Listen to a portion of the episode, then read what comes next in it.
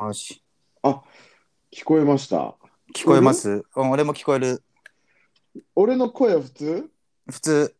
あ、なるほど。はい、OK です。じゃあもう、いや、じゃあもうっていうか、もう始まってますから。なるほどね。はい、いや、あの、はい、まあ、皆さん、お久しぶりでございます。あの、はい、ラジオでございます。でね、あの、今回は、あの、僕のね、サイパンの、サイパンのって言ったら変だけど、幼馴染ですね。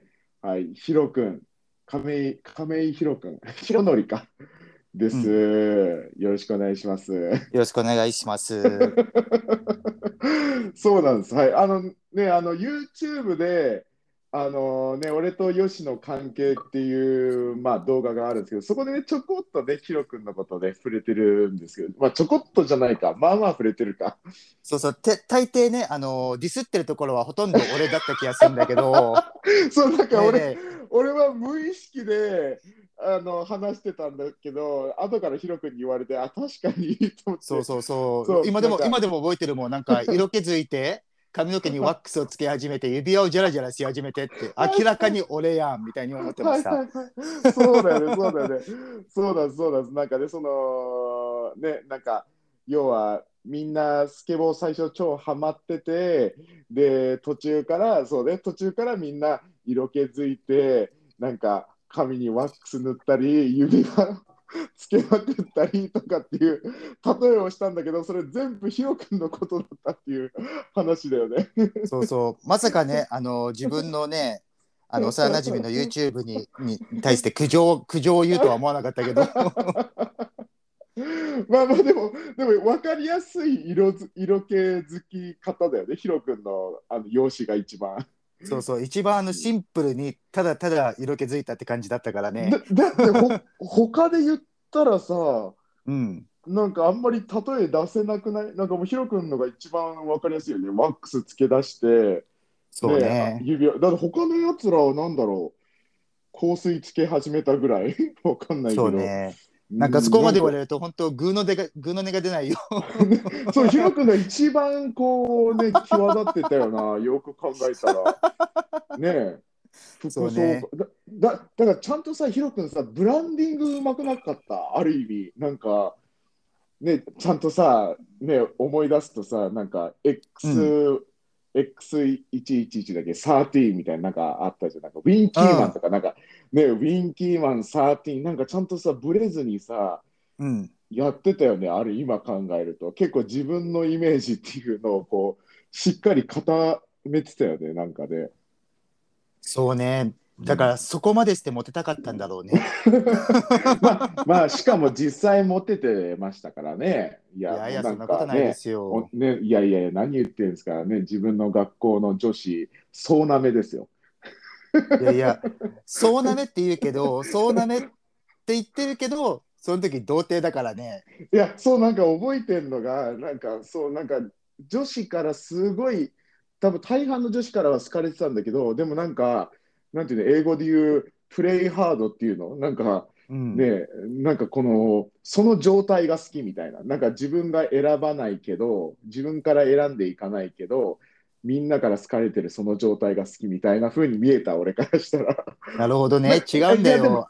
え、でも自分でもそう言ってなかったっけ？言ってなかったいや、それはね、あの正直やっぱり、あのそれこそロビンとかみたいな幼馴染に男同士に対してさ、うん本音言えないじゃん。ちょっとかっこつけたいじゃん？まあね、まあね。まあけど結局はそのサイパンっていう環境がさヒットする音楽とかがやっぱりヒップホップ系だったわけじゃない,、ああ、だったね、だったね。でその中で自分の中であの同じ戦いしてもダメだと思ってパンクロックとかの方がいないるほど。でつまりパンクロックイコールもう指輪ジャラジャラ髪の毛ワックスまみれねけあのロビンの言う通りはい。でそういう中でまあ他から見たら結構アグレッシブな見た目じゃない？うん、アグレッシブだったね。うん、だからもっとその女の子の方も多分もっとそういう、ね、アグレッシブな男と思ってくるんだけど中身の自分はまだそのねモテないヒロだからもじもじするだけで終わっちゃうっていう、うーん、あ、そういうのがあったんだ、ね。そうなんですようん。いや、でも、いや、でも、ある意味、そう考えたら、結構戦略的だね。いや、ちゃんと自分のフィールドに持ってって、勝てるフィールドに持ってって勝つと。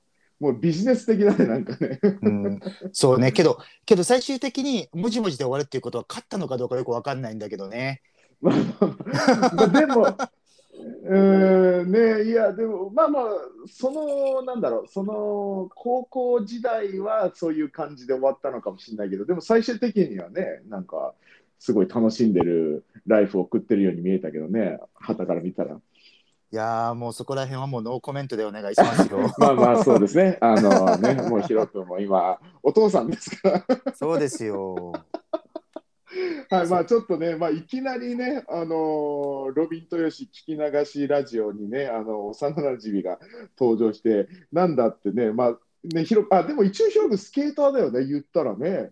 まあ、そうそうだよ、まあだって、まあね、そうだっですよね。て多分サイパンであそうだ初めてスケボーチームを作ったのって多分僕たちだよね。確かに、確かに。あ、だから、全然そうか、なんか全く関係ないって思ったら、そうでもないか。結構関係、あ、しかもさ、しかも、あ、しかもあれじゃん、その、よしと一緒にさ、あのヒロ君の話してた時もさ、別にその、ワックスつけて、ね、ピアスつけて、指輪じゃらじゃらつけての前に、ヒロ君現れてるよ。だってそのほら、あ、そうだよし。とのよしとの俺の出会いがヒロ君通してだったから。そうだね、そうそうだね。そそそこから始まってる、そうだから本当にそうか、全く関係ないわけじゃないが、むしろ大事なキーパーソンじゃん、このロビンとヨシの。そうだよ。れねそうだよねそう、そうなんですよ、皆さん。だから、はい、そのね、ヨシさんは、でヒロ君はあの生まれはねあの、サイパンじゃないんだけど、1歳だよね、1歳でサイパンに来たんだよね、確か。そうね。うん、1歳でサイパン来て、もうそこからあのもうずっと、まあ、ある意味、サイパンにいた年数はね、俺よりも多分プラス10年ぐらいってことだよね、多分ね、大体。そうね。そうね。そうだよねそれぐらいになるかな。うん、で、そうで、まあ、ヒロ君はそう1歳から、で、まあ、自分は生まれ育ちサイパンなんですけど、で、でまあ、さっきね、幼なじみっていうぐらいで、もうガチで幼なじみで、もう多分そのヨス、あ、ヨスさんじゃない、ヒロ君のお父さん、お母さんと俺の、まあ、特に俺のおばあちゃんだよね。おばあちゃん、おじいちゃんとすごい仲が良くて、で、で、多分来たばっかり、サイパン来たばっかりなんかはもう、あの、あれだよね、あの、同じ家に住んでたよね、なんか言ったら、そうそうそう。多分。ロビンの家に住んでたからね。そうだよね、まあちょっとね、あの僕の家、細長い、あの横に長い家だったんですけど、そう どういうことそうだよ、日本じゃ想像できないよね。でも、でも本当にそのまま、そのままなんです。ほ横に細長い家だったんですよ。本当不思議、不思議な形だったよね。多分あれ、継ぎ足し継ぎ足しの家なんで、あれ。ドアいっぱいあったでしょ。だってさ、ドアいっぱいあって、本当迷路みたいだったでしょ、俺の家。迷路みたいだった。そう、あれ、継ぎ足し継ぎ足しだったんだよ。だからあんな感じ、あんな感じになってるそう、もうね、多分日本だったらもう、全く想像できないあれだと思うんですけど、はい。まあ、だからそんな感じでね、リアルに同じ家に住んでて、まあ途中からね、あの違う家になったけど、でもまあそれでも、あの、うん、あの、結構近い感じで、まあ、近い場所に住んでたりとか、まあ、あとね、やっぱり、なんだろう、まあ、俺にとっては唯一の日本語喋れる友達みたいな感じだったから、まあ、他にもね、その後出てくるけど、まあ、ね、幼なじみで、ね、日本語喋れる相手って言ったら結構ヒロ君っていう感じだったから、まあ、そういう意味でも、ね、結構一緒に遊ぶことも多かったし、あと、あの知ってる人は知ってると思うんですけど、僕、空手ね、あの行ってたっていう話、動画でもしたことあるんですけど、空手もね、ヒロ君が最初にあの空手教室にいて、で俺が後から参加してみたいな、なんか空手教室も一緒に行って、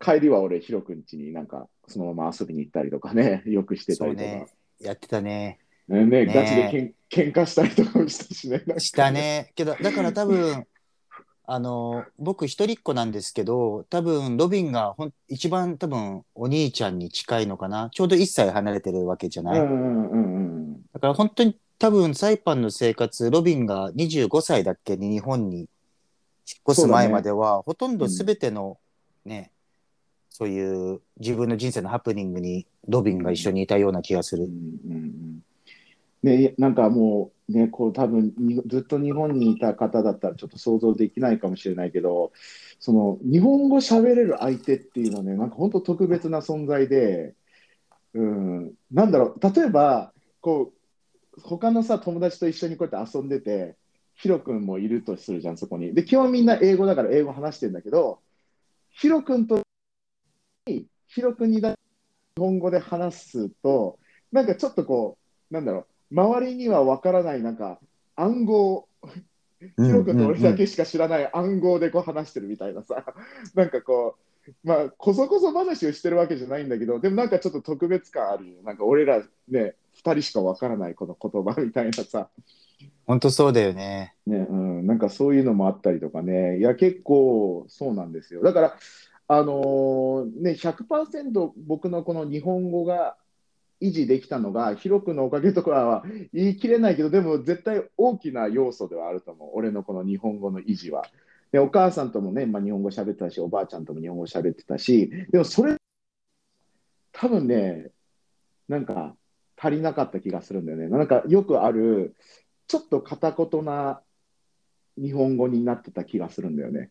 でもなんかこう、うんそうだねうんそう、でもプライベートで遊びで日本語喋れる相手があ、ね、いたから、うん、結構維持できたと思うんだよね、俺は個人的に。そうだね。多分、多分俺も同じなんじゃないかな。うんだってさその、それに加えてさ、その、あの、友達が、日本語喋れる友達がいるっていうことで、あの、その、日本語の遊びをし始めるわけじゃん。でそ、そういう、そういうのも大きいよね。なんかその、ほら、やっぱり、あのね、お互いなんかわかんないけど、なんとかレンジャーとかね、見てたりとかさ、まあ、ドラゴンボールもそうだし、で、一緒にみんなさ、サイパンの人で、でもあの日本で流行ってるものをね、頑張って俺らも取り入れてっていうか、ね、ハイパーヨーヨーとかでも遊んだことあるし、あのミニ四駆ね、やったりとかね、いろいろややったね。うん、ね。そうだね、ミニ四駆とかよく思い出すのがさ、なんか、うん。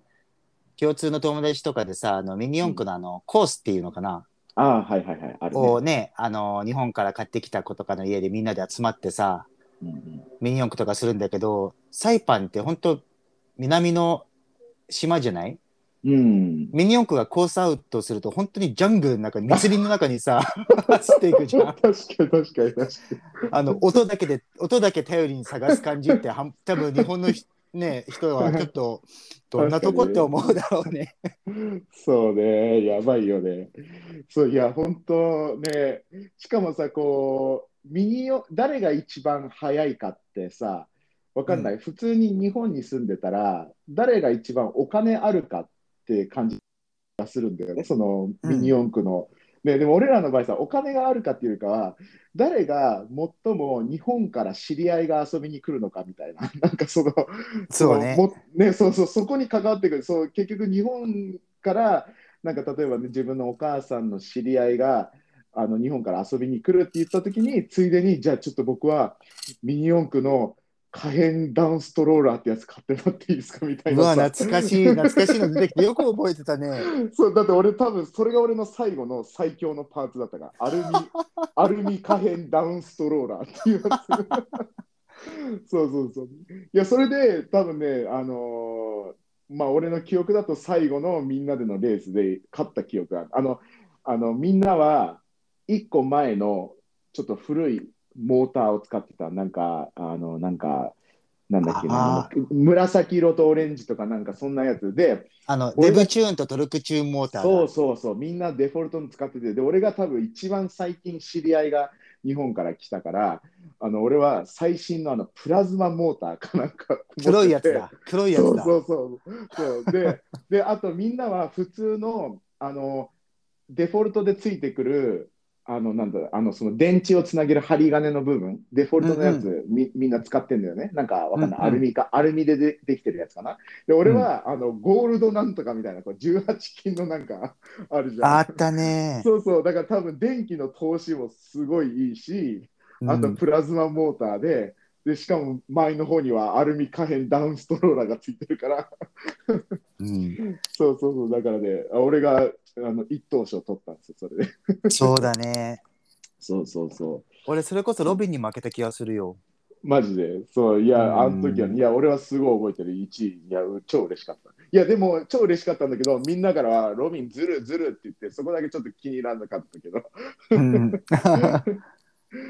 まあね、いや、そうなんですよ。まあまあまあね、こんな感じで、ちょっとね、思い出話とかいっぱい出ちゃう感じなんですけど、そう、まあで、ね、まあだ結局はそんなにね、あの関係なくはない、すごい、むしろ、キーパーソンぐらいな感じなんですけど、まあ、実はですね、あの、まあ、最近の僕の動画見てる方だったらちょっとわかるかもしれないんですけど、僕、そのね、YouTube のちょっと収入とかそうこら辺が厳しいっていうこともあって、なんかちょっとアルバイトしなきゃいけないっていうか、まあ、別の仕事しなきゃいけないって言って、まあ、まあ、実はもうちょっと前からね、やってはいるんだけど、その、英語字幕を、ね、あのつけてくれてる会社みたいな、僕多分たまに話したりしてるんですけど、それが実はヒロ君がやってる会社なんですね、サプリアっていう会社で、で、まあ、前からちょこちょこ僕も手伝ってたんですけど、まあ、ちょっと今回のこの機会で、まあ、正式に、ね、がっつり、まあ、一緒にやりましょうみたいな。で、まあ、実は動画でも何回か登場してるけど、あのソロモンっていうね、アンサイパンの友達、この3人で、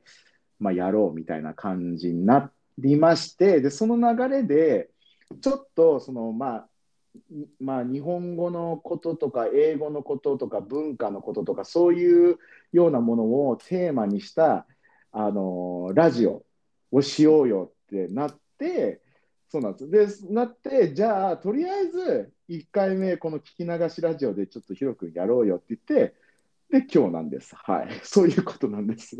はい。まあまあまあどうですか？通に初ラジオはそうね、なんか大丈夫なのかなって思うよね。なんか普通に電話で話してる感覚でいるからさ。まあまあそうだね、今のところそんな感じだよね。そうそうそうまあまあまあまあ、いやでも、いや、うん、こういう感じですよ。いや、むしろ俺とヨスさんなんか、なんか、多分ね、100回ぐらいやってんのかな、ラジオ。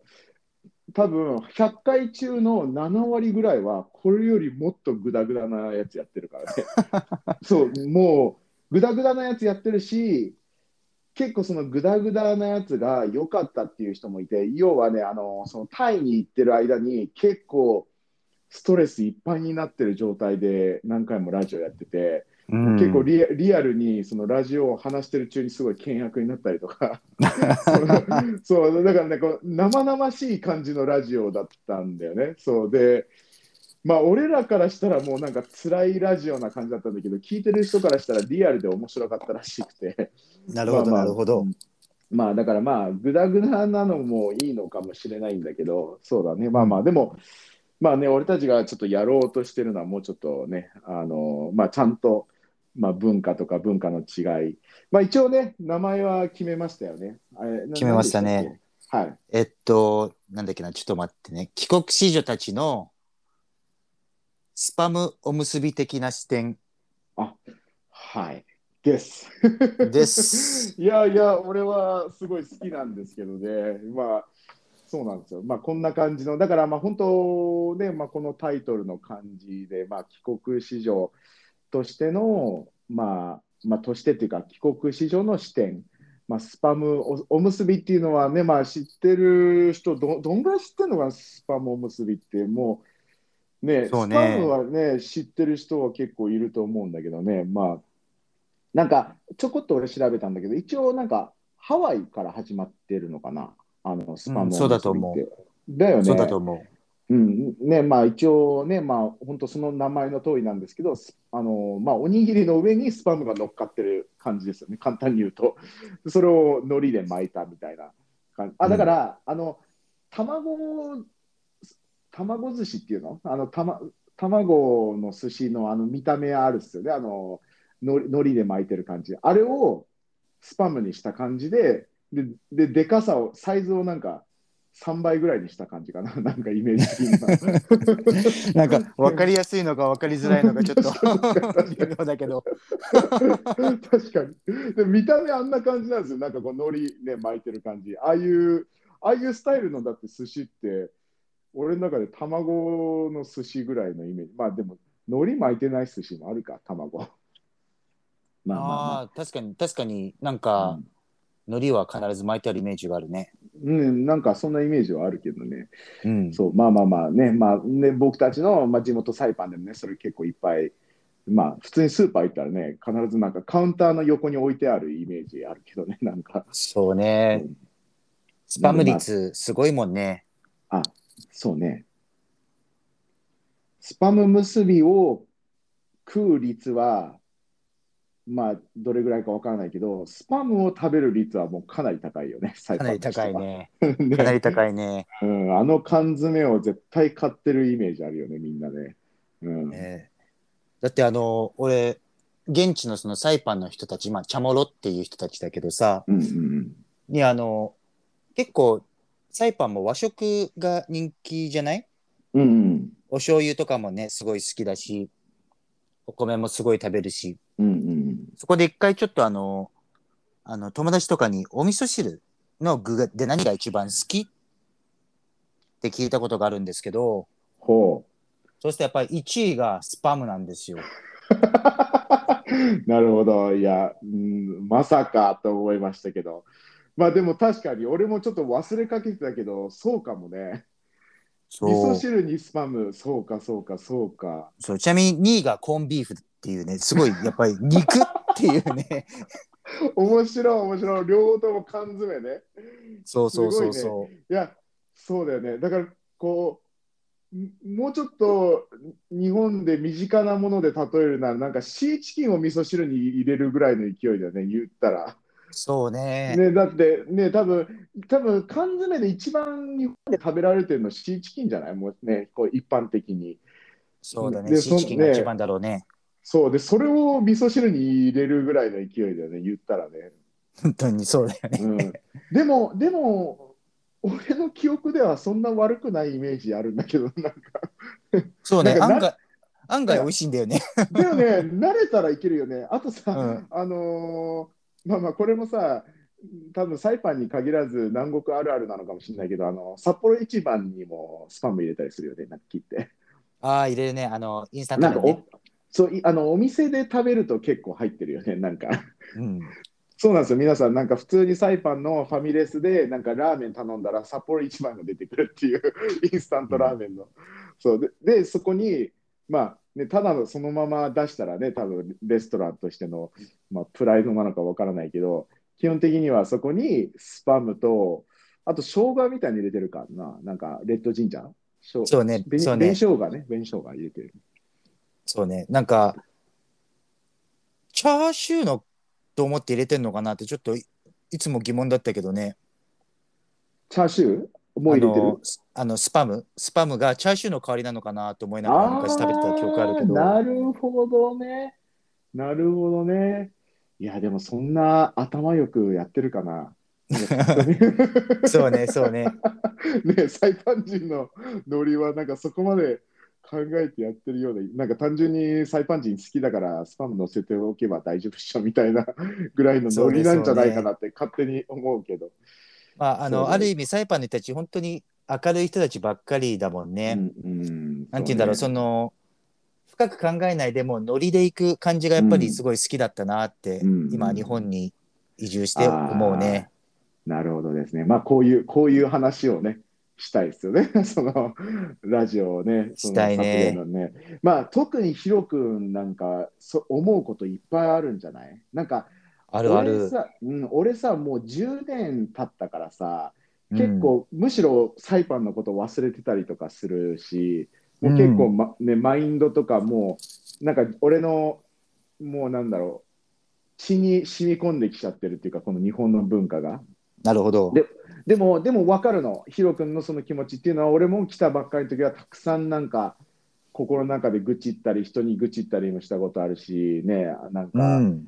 まあ、言ったら、あの、ちょっと前に流行ったあれだよね、Why Japanese People だよね。あのあなんだっけ、厚切りジェイソン。そうそう、まあ、ああいうことだよね。だからまあ、ね、ヒロ君に限らず、ね、外国人も感じるし、ね、まあ、まあ、あと、日本人でもね、なんか日本の文化はめんどくさいって思う人もいるし、まあ、だからまあ、特に来たばかりのヒロ君ね、まあ、だって、まだ1年経ってないんだっけ？えっとね、1年は経ったから、もうすぐ2年になる。あ、もう2年か。あ、そうか、そうか。そう、ね。うん、あ、でも、でもね、ま、前話した時に、そうだよね。なんか、も、もうちょっといるのかなもうなんか5年ぐらいいるのかなと思ったけど、そうか、まだ2年。だから、まあ、そうだよね。なおさら、ね、ちょっと、ね、ましては今ね、仕事もしたりとかして、ね、そうね。なおさら、もっと日本の文化に触れることがもっと多いのかな？そうね。あのーなんかいろいろね、あのー北投手は特になんでこうなんだろうとか、なんかいい例がちょっと思いつかないけど、うんうんやっぱり違うんだなっていうのはすごい感じるとこが多かったよね。うんうんうんうんまあそうだよね。んまあね、まあ多分なんだろう。まあね、俺とヒロ君とソロモンなんかはさ、うん。このサイパン人の中でもどちらかっていうとちょっと考える方じゃん。だからね。うん、だからなおさらヒロ君ででその中でも俺のイメージはヒロ君がトップ級に頭回る方だったからあのーなおさら多分そうやって感じる感じやすいかもしれないよねなんかまあいい意味でも悪い意味でも。ね。そうね。なんか、やっぱりいいろいろ、え、そうなの？っていうことが多いのとさ、あとやっぱりね、まあヒロっていうだけあって、まあ見た目はさ、ふ日本人じゃん、まあね、自分のうん。体流れてる血は100%日本人の血だし、うん。うん。うん。うん。そういう中でさ、その、やっぱり、日本ってあの生活する上での IQ むちゃくちゃ高くないといけないなっていうのを感じてて、はいはいはい。そのみんなのその常識レベルが高いなっていうのをすごい感じてるんだけど、なるほどなるほど。すごいわかる。そうそう。で、そういう中で、ちょっとした、例えばあの、なんだろうな、定期の買い方がわからないうんうん。とかでも聞くじゃない？うんうん。そうしてなんかすごいあの変な目で見られるんだよね。何、何この、こ何この人って日本人なのになんかぶっ飛んでるみたいな。そこはちょっと本当にそれこそ Why Japanese people みたいな気持ちだうんったよね。なるほどね。特にこうサイパン感覚で、ね、考えたらね。そうだよね、うん。サイパン感覚だったらそこはね、多分親切に教えてくれたりとか、ね、笑いながら、え、知らないの？みたいなとかね、うんちょっと冗談っぽく言ったりとか、ね、You don't know ラーニャ？みたいな。そうね、本当。ねなんやだよ、本当に。ラーニャだよね。そう、こうラーニャってこれさ、にまあ、サイパン語なんですけど、チャモロ語なんですけど、ラーニャって何？直訳したら、俺直感で使えるけどさ、英語で、ねまずまず英語でラーニャってどういう意味なんだろね、なんだろうね。うやっぱりそうだよね。そそ肌感っていうか感覚で使ってたってことだよね。うん、えでも、全くもうみたいな感じかな、基本的には。そうだね、もう、もうっていうのが一番。合ってんのかもね。もうん、もうみたいな。ね、ラーニャってそうだよね。まあ、一番使う、使うパターンで多いのが、あ あーっていう時に、ラーニャっていうよね。なるほどね。なうんなんかわかんないけど、例えば、財布なくしましたって言ったら、ラーニャって。うんそうそう。あと、明日、明日ちょっと仕事が早いからそろそろ帰るわって言うともうみんなで ラーニャですよね。なるほどね。だからさ、これさ、一番さ、サイパンにあの、うん仕事しに来た日本人とかさ、結構早めに覚える言葉だよね、みんな。そうね、そうね。で、なんか俺、日本人も使ってるイメージあったの、ラーニャみたいな。そうそうそう。なんか、一気にやっぱり距離がね、近くなるからね、現地の人たちと。そうね、そうね、確かに、あの、ね、あの喜んでくれるよね、その現地の人からしたらね、サイパン語、チャモロ語を、ね、覚えてくれたみたいな感じだもね。そうんそうそうそう。んいやー、確かに懐かしいな、ランニャとかね。うんまあね、そうだね。いや、そういう意味では確かになんか、ね、難しいよね、その常識っていう。いや、だから、そうやって言われてみると、俺も10年前の話だったから、まあ、日本に来たのは、だから、うん。ちょっと忘れかけてたけど、確かになんか覚えてるわ。なんか、俺、なんか役所に行って、ななんか住民登録かなんなんかわかんないけど、そういうのをしようとして、で、自分の鈴木、ね、自分の名字鈴木って書くときにさ、うんその、あっちは目の前にこう座ってるわけだから、すごい見てるわけよね、俺の鈴木って書くのを。で、んで俺、自分の名前ですらすげえゆっくりとか、なんか見ながらやったのかな、わかんないけど、ですごいあっちの目が、うんあっちの視線がすごい痛かった記憶はあるわ。ね、ねこの人、まあこの人ちょっとやばい人だなって見られるよね。そうそう。まあこれはさっきの定期の話から比べたらもっと低レベルな話だけどね、ちょっとね、まあ言葉かけないのはちょっとやばすぎるけど、でも俺からしたらスタンダードじゃないことであって、もうちょっとね、ね、その、だから結局さ、あっちは何も言ってないんだよ。言葉には何も発してないんだけど、空気がもう痛い空気っていうかね、なんか、そうそうそう。だからそこでね、一言、ラーニャみたいな、名前書けないの、お前って言われたらちょっと気が楽だよね。気が楽。だしね、なぜかね、僕もロビンも、その空気のを感じるのは、その日本人のままだからね。そうだね、そうなんですよ。僕ら、不思議とね、あのまあ、やっぱり日本人の、ね、家庭にで育ったせいか、なんか空気を読むっていうのはね、なんか結構、無意識に、ね、ついてるよね、なんとなく。ついてるね。うん、なんだろうね、なまあ、うん、多分さ、ヒロ君の環境と俺の環境のさ、あのこう別々の場所で起きてるんだけど、なんかすごい共通してるなって思うのがさ、常に、あの知り合いとかさ、なんか、そのお母さん、お父さんとかおばあちゃん、おじいちゃんの知り合いとかと常に会う環境にいたっていうの大きくない？なんか、ヒロ君まあ、まあ、俺もそうなんだけど、いや、ヒロ君も俺も、あのーレストラン経営してるんですよね、あの両親とか、まあ、僕の場合、おじいちゃん、ばあちゃんで。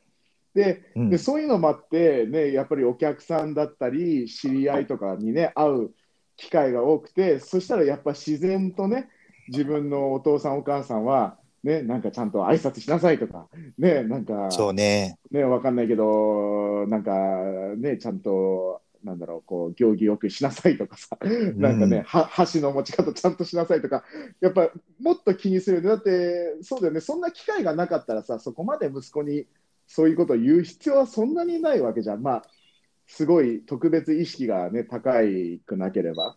そうだね。うん、そこ共通してるよね、確かに。常にちっちゃい時から、ね、その他人と会わなきゃいけないっていう時が多かったっていうのはあるかもしれない。だから空気 読めるようになったのかもしれない。わかんないけど。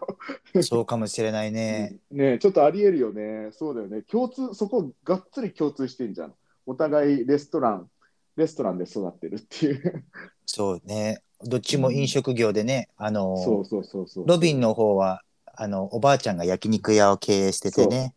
そうなんですよ。で、僕の方は和食居酒屋か。うん、そうだね。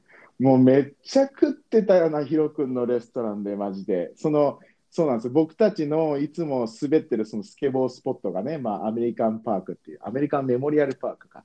まあ、そこでいつもヨスさんとかみんなで滑ってて、で、ヒロ君のレストランがもう、プッシュだったらもう何？もう5分ぐらいで着くのかな。ね。もうそんぐらいの、ね、そんぐらいだよね。そう。で、もう、もうヒロ君のね、もうお父さんお母さんめちゃくちゃ優しくて、いや、今考えたらクソ優しすぎでしょって思うのが、だって俺ら何、下手したら5、6人？で、下手したら土日中土日？5、6人でヒロ君のレストランでただ飯を食わせてもらえるって毎回。やばくね、今考えたら、それ、すげえ出費じゃんみたいな、なんか。そうね。しかも、あの、今ね、そうやって大人になって自分でそういうね、あの授業を少し始めたりとかして思うのが、うんちょっとしたテロだよなって思う。結局さうだよね。うん、一番のさ、昼も夜も一番のピークタイムにみんなで来て、うんうん、確そかに。のでっかいテーブル押さえちゃって、そうだよね。そうだよね。でさ、俺はさ、汗だくだくで、ね、汗臭くてみたいなやつも一人いたりとかさ、それで もうもう一人はさ、スコッティみたいなのが箸でさ、ドラムし始めたりとかさ。もう野蛮人だよね、そうだよね、ちょっとしたテロ、野蛮人が来たみたいな。本当に。それで、それでさ、もう食いたいもの食いまくってたよね。まあ、一応、記憶じゃんの、ステーキだけはダメって言われてた気がする。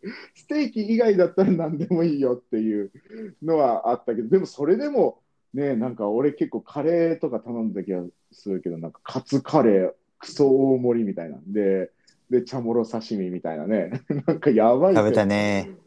だから言ったら、まあ、定価は知らんけど、まあ、その、ね、定価、定価値じゃないか。まあまあ、普通に、ね、多分俺一人で多分1000円超えのご飯食ってたよね、絶対。多分なんか1300、1400 とかわかんないけどね。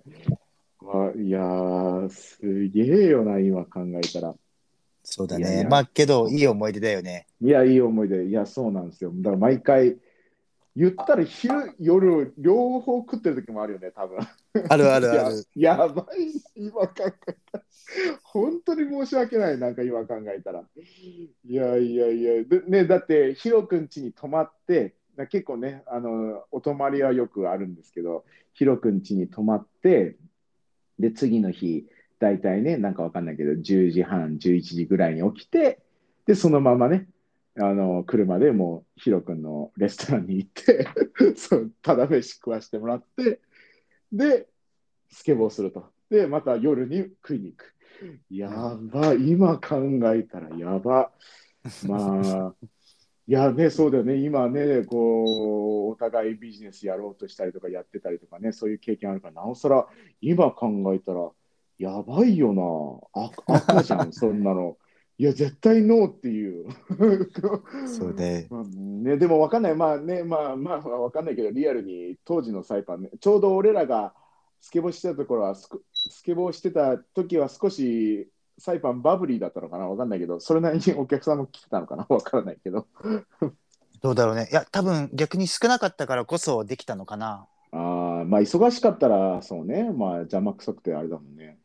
まあ、そそううね、まあまあ、でも、いや、本当いい思い出ですよ。はい。思えててね。当時さ、その、スケボー、本当に多分、うちらがサイパンで一番最初にスケボーの一つのグループとして、ね、サイパンで、その、他の人たちに認知されたっていうか、うんだよね。あの、独立記念日のパレードにうん。みんなで参うう加して。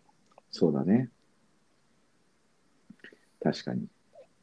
いや、ね、まあ、結局ね、言ったら、俺らはその、サイパンで言ったらもう俺らは外国人なわけで、そうで、結局、ね、その、なんだろう、メインがね、そのサイパンのチャモロ人っていう感じで、なんとなくこう、なんていうの、こう、なんか表現わかんないな、なんかこう、ひ、えーなんだ、なんか、火、火に、日陰？影に隠れてる存在じゃないけど、わかんないけど、うん。うん、なんかそんな感じだから、ね、そのスケボーはすごいそういう意味では大きかったんだよね、俺らにとって。なんかこう、ひ自分たちの新しい新大陸を見つけたみたいな、最近俺、歴史のラジオ聞くの好きだからあれだけど、言ったらそうだよね、俺らもちょっとなんか、あ俺らだけのフィールド、新しい大陸を見つけて、そこで、ね、活躍することができるみたいなね。本当、本当だよ。だって、うんねスケボー、だって、それこそロビンが多分日本に帰ってからだけど、ずーっとスケボー乗っていなくて、で、久々にその同じチームにいたミッコってね、はいはいあの、俺の高校の先輩の、うん、しかもね、動画一回出てるっすね。ああ、そっか、出てるね。あの、うんうん、そうそうそう、出てる出てる。確かロビンの家に泊まったかなんかだそうったよね。そうそうそう、そそれ。うん。そうそう。で、あの、久久々にスケボー乗りに行こうよって言われてさ、うん、で、あの、サイパンも今スケボーパークがあるんだよね。うんうんただサイパンのレベルに見合ってない超ハード級のスケボーパークなんだけどうん。だ、だねだね。うん。そうそうで行ったら急になんかすごい若い多分まだ10代の高校生とかの男の子たちが来てさうん。「もしかしてパワーハウスのヒロさんですか?」はいはいはい。って言われて「何何?」って思って。ねまあまああの当時ねあのそのロビンの口癖だったパワーハウスっていうのをあ。そのままチーム名にしちゃおうっていうねう。ん話で。そうね、そそうね、そうね、そうね。ななんちょっとまあ、あの、正直言うと気持ちよかったよね。うん、そうだよ。ね。そういやお、俺とヨウスさんが久しぶりにサイパン書いた時もね、同じこと言われたからね、いや、嬉しかったよね、それで。うん、それでだからそう考えると、ロビンはサイパンのスケボーの父なんだよね、多分。まあ、そういうことになるよね、一応始めたのは俺ですからね、最初は。そうね。あうの、んもともと、あの、サイパンのさ、あの、グサイパンとグアムの間にあるロタ島に、うんロビンが少し暮らした時にスケボーを始めたんだよね。そうそうそうそう。そうで、そこでね、基本、まあ、まあ、オーリーとプッシュとか、チックタックはそこで覚えてって感じで、そう。それでね。そうなんですよ。確かに。だから言ったら、このスケボー界で言ったら、多分ドッグタウン G ボーイズとかいうあのねあのチームが多分、うんうんうん俺サイパンでいうパワーハウスみたいないやすごい、ね。すごいあのドッグタウンには申し訳ない感じだけどあのねあのまあでも俺らのちっちゃい島の中ではそうなんですよあの一応僕が最初に始めたっていう感じなんで。そうね。でね、あの、一一番弟子のヨシと二番弟子の俺が。そうそうそう まあそれでねもうもうもうヨシさんがどんどんどんどん超上手くなっていくっていうそうそう。けど、ヨシさんにはね、感謝してもらわないといけないんですよ。だって、うん俺がヨシさんの家にあの北斗の剣とスケボーを見つけなければ、まあ、北斗の剣ではないけどね。えけど見た目見つけなければどういうこと？あの、多分さ、多分いや、多分最初に、俺がロビンにスケボー教えて、モテたいからっうんうん。ていう、まあまあ、モテたいからまで言ったか分かんないけど、そこがまあ根本にあったんだけど、うんうんって言った中で、いいよって言ってくれた中で、その時多分、ヨシさんが多分、あの、お父さんのお仕事の関係で、あの、サイパンへ移住してきたばっかりで、うんうん。で、そのロビンっていう、そのね、あの、自分にとってお兄ちゃんみたいな人がいるから紹介したいと思った中で、ヨシさんもそのなんか北斗の剣みたいななんかムキムキのとこの人がなんか、うんうんわかるわかる。なんかバックに雷がなんかドカーンなってるよううんはいはいはいなスケボーを持ってて、赤いやつね。そうそうそう。で、あ、ちょうどいいって思って、ヨシさんも行こうよってね、誘ったんだけど、ああだからそれをあーなるほどね。そういうそれを持ってるっていうのを知ったから誘うことにしたってことかそうそうそうそう。ああなるほどねなるほどでね。あだからそれを持ってるって知らなかったら誘ってなかったかもしれないってことか。そうなんだよ。なるほどねなるほどね。っていうか、逆にさ、俺とヨシさんの出会いって、ロビンに話したことあるっけ？いや、俺はね、ヒロ君から聞いた話で知ってるのは、そのまあ、これも多分動画で言ったと思うんだけど、そのヒロ君じゃねえや、あのヨシさんのお母さんが、なんかヒロ君かヒロ君のお母さんに電話したかなんかで、そうそうそうそうう。ちのううちのうちのこと遊んでもらえませんかみたいなっていうのをそうそうそう。でそれをあの動画で俺はそれを話してそこでヨシさんが初めて知るっていう。えそうなんだみたいな、っていうかね、もう一つベクトルが高くてさ、あの、遊遊んでくれませんかとかじゃなくて、うん泊まりに来ませんか？なんああなるほどね。積極的なんだね。もっと。そう。で、だから、俺、ヨシさんのことを何一つ分からず、そのね、その何の話をしてもいいのか分からないけど、なるほどね。ましてはすごい静かだしね。そうそうそう、けど、あのね、あの俺とロビンみたいにその日本人っていう少ないね、うんうんうん同じ年がいるんだったら仲良くしたい、友達になりたいと思って行ったんだけど、うんうんうん。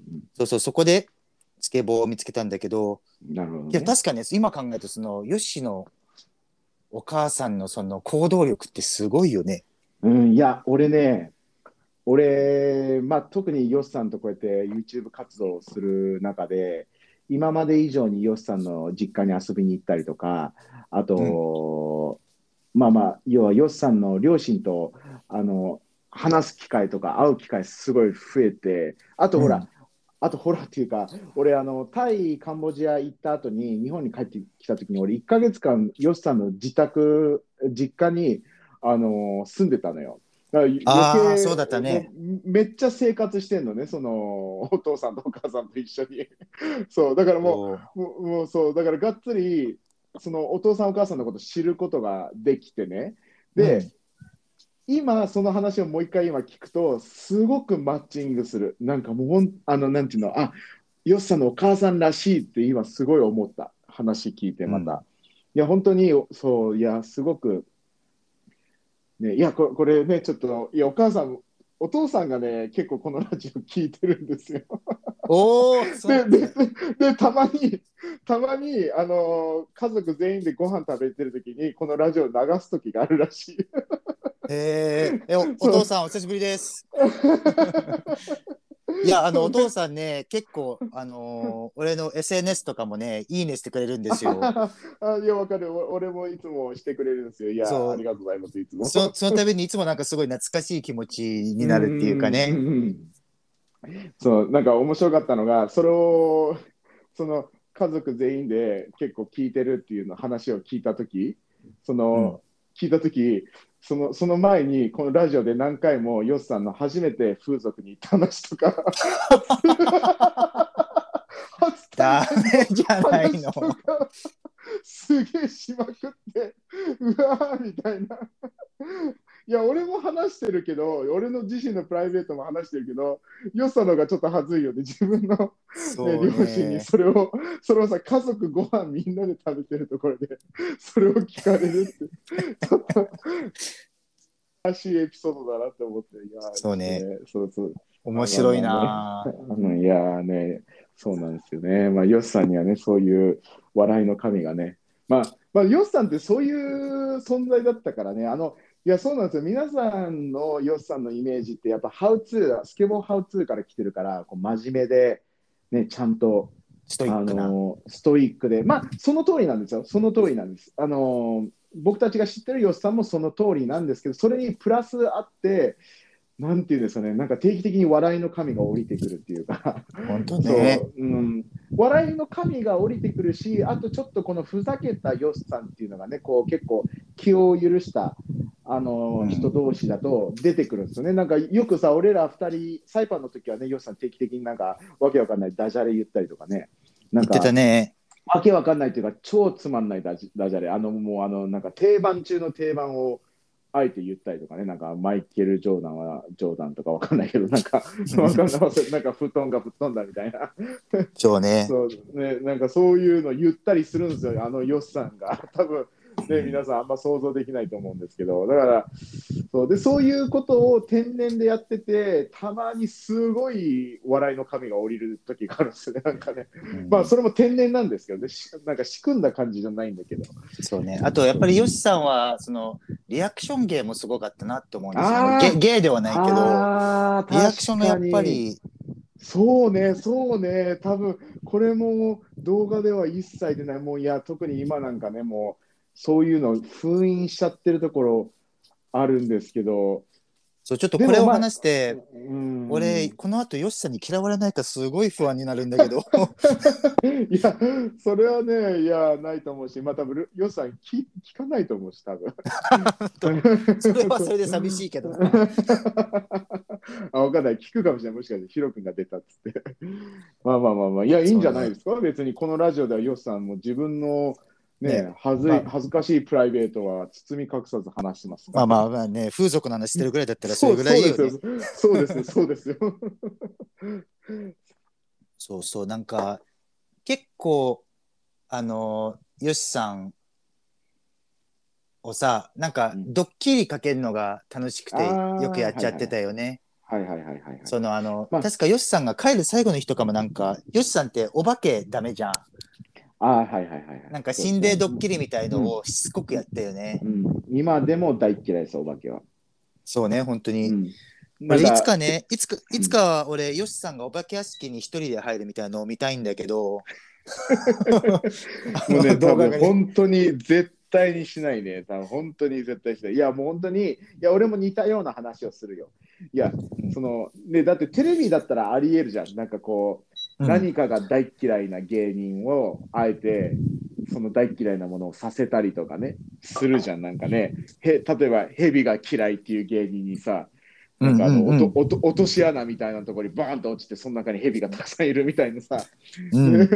そういうのってね、まあ、昔からテレビの世界だと面白いとされてるからやっぱり俺も発想で出てくるわけよね。ヨッさんに「いやヨッさんさ」つって「うん。いやなんかねお化け本当に嫌いって言ってるからなおさらそれのねなんかドッキリとかしたら絶対面白いから」っつったらもうヨッさんもうガチで「いや本当にロビンそれやったらもうもうもう一生もう一生口聞かないから」みたいな「もう縁切るから」みたいな。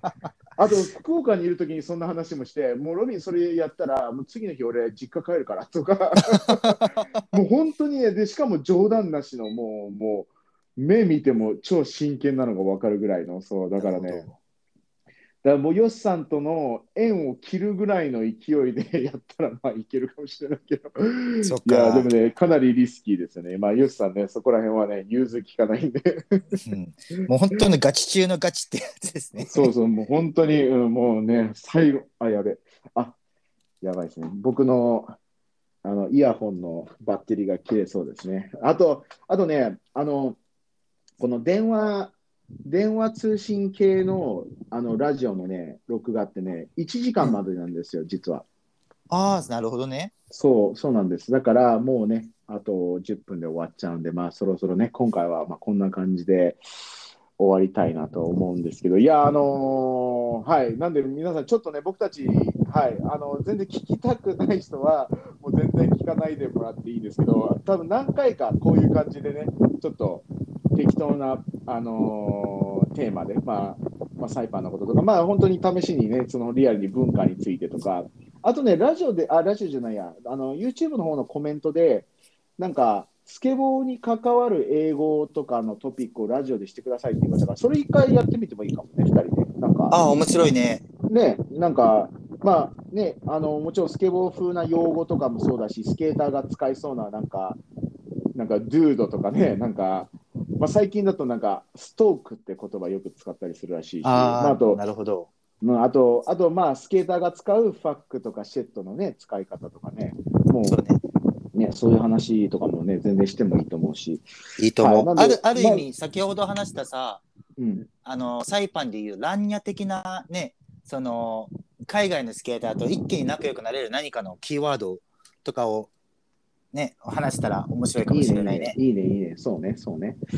なんで、うん、はい、なんでちょっと、はい、僕たちは、はい、後々に帰国子女のスパムおむすび的な視点、合ってる？はい、正解です。あ合ってます。はい、まあこ、このタイトルのあのラジオをねあの、そのうちにやろうと思いますので、でしかもあのこの2人の中にもう一人、あのそのサイもう完全にいわゆるチャモロ人ね、サイパン人、チャモロ人の友達も参加して3人でやろうと思ってるんで、はい、もうより面白くなると思う思います。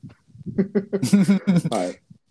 まあ、なんでね、ちょっと、はい、ちょっとなんで、しばらくこういう感じで、はい、適当にやっていきたいと思いますんで、えー聞きたい人はぜひぜひ聞いてください。はい。じゃあ、こんな感じで、ヒロ君、はいじゃあ、これこれ終わったら、とりあえず LINE します。LINE 電話しますよ。そうですね、続けましょうか、ここ。はいちょっと、ああのの、ヨシさんの風俗話あたりをちょっともうちょっと深掘りしていこうかなと思うので、まあまあ、そうですね。はい。OK です。皆さんありがとうございます。じゃあ、また、あの、いつかわかんないですけど、はい。ぜひまた聞いてください。じゃあ、はいさよなら。ありがとうございます。パワーハウス。